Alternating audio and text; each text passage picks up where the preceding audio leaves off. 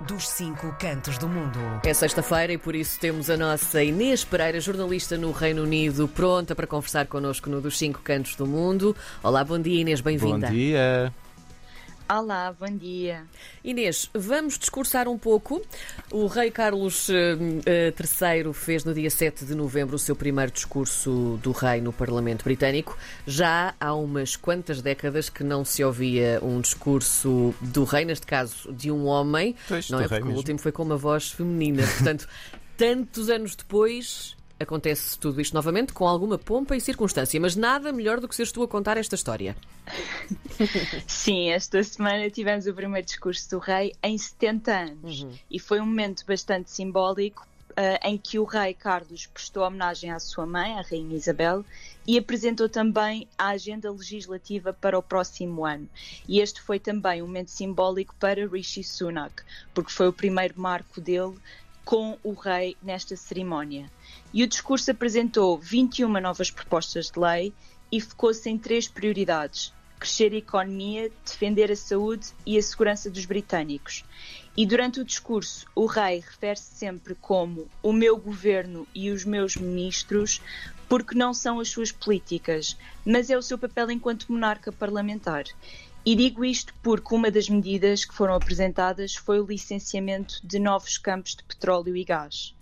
Um, e o rei Carlos é visto como o rei ambientalista pelo seu historial de campanhas a favor do combate das alterações climáticas.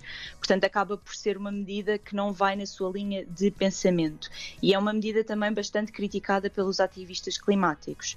Contudo, o governo diz que esta medida irá melhorar a segurança energética do Reino Unido e garantir os benefícios do Brexit, porque passarão a pertencer a um bloco comercial Indo-Pacífico de 11 nações, e isto inclui, por exemplo, a Austrália e o Japão.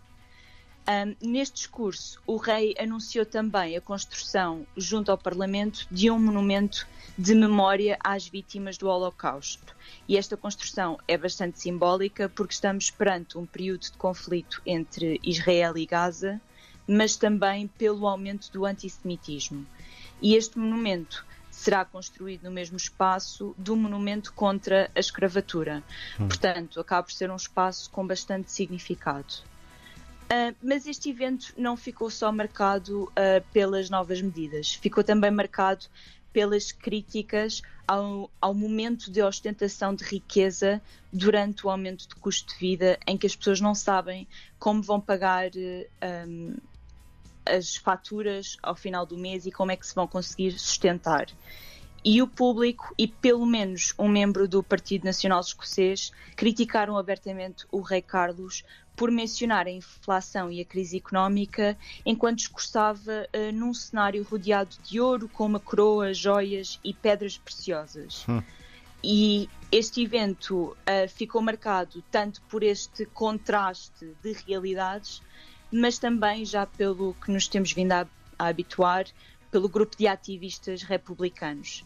Uh, neste dia eles manifestaram-se à porta do Parlamento com cartazes que diziam abolir a monarquia e não é o meu rei.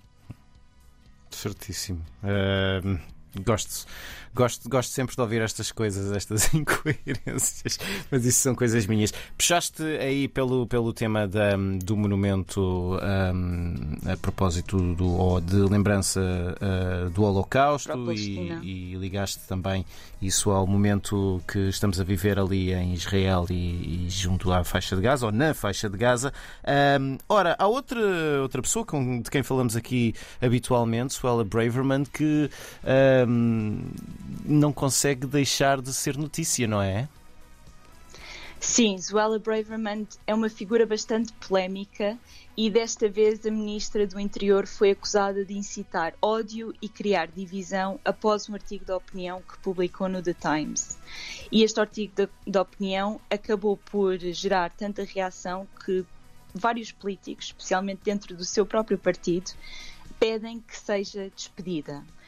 Para dar algum contexto, Neste artigo, a Zuela Braverman escreve que a polícia tem double standards porque deu luz verde às marchas pró-Palestina, durante o dia em que decorre também uma marcha para relembrar os veteranos de guerra da Commonwealth e o acordo do fim da Primeira Guerra Mundial.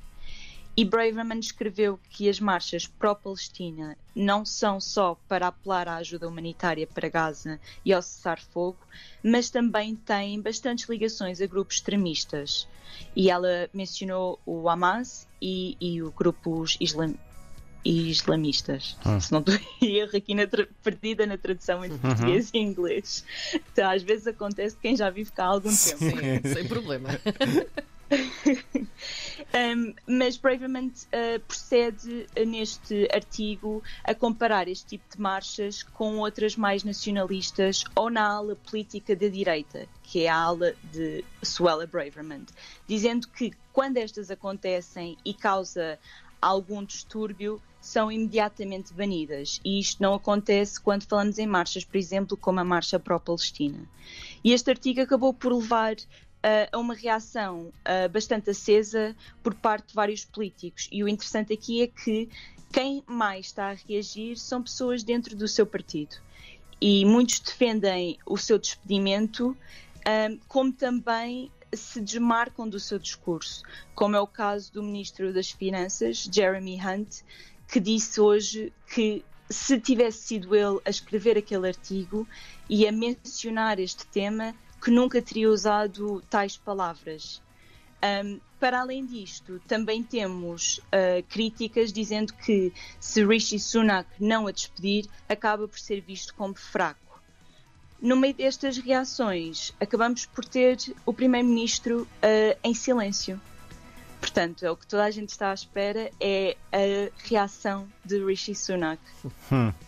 Começamos esta edição com um discurso, com palavra e terminamos com o silêncio do, do primeiro-ministro. Olha, curioso. Bom contraste. Sim, curioso, curioso. Não Aí mais. está. É Inês Pereira, jornalista no Reino Unido, fala connosco de duas em duas semanas à sexta-feira no dos 5 Cantos do Mundo. Sempre conversa muito interessante. Inês, bom fim de semana. Um beijinho, Inês. Obrigada. Obrigada, bom fim de semana.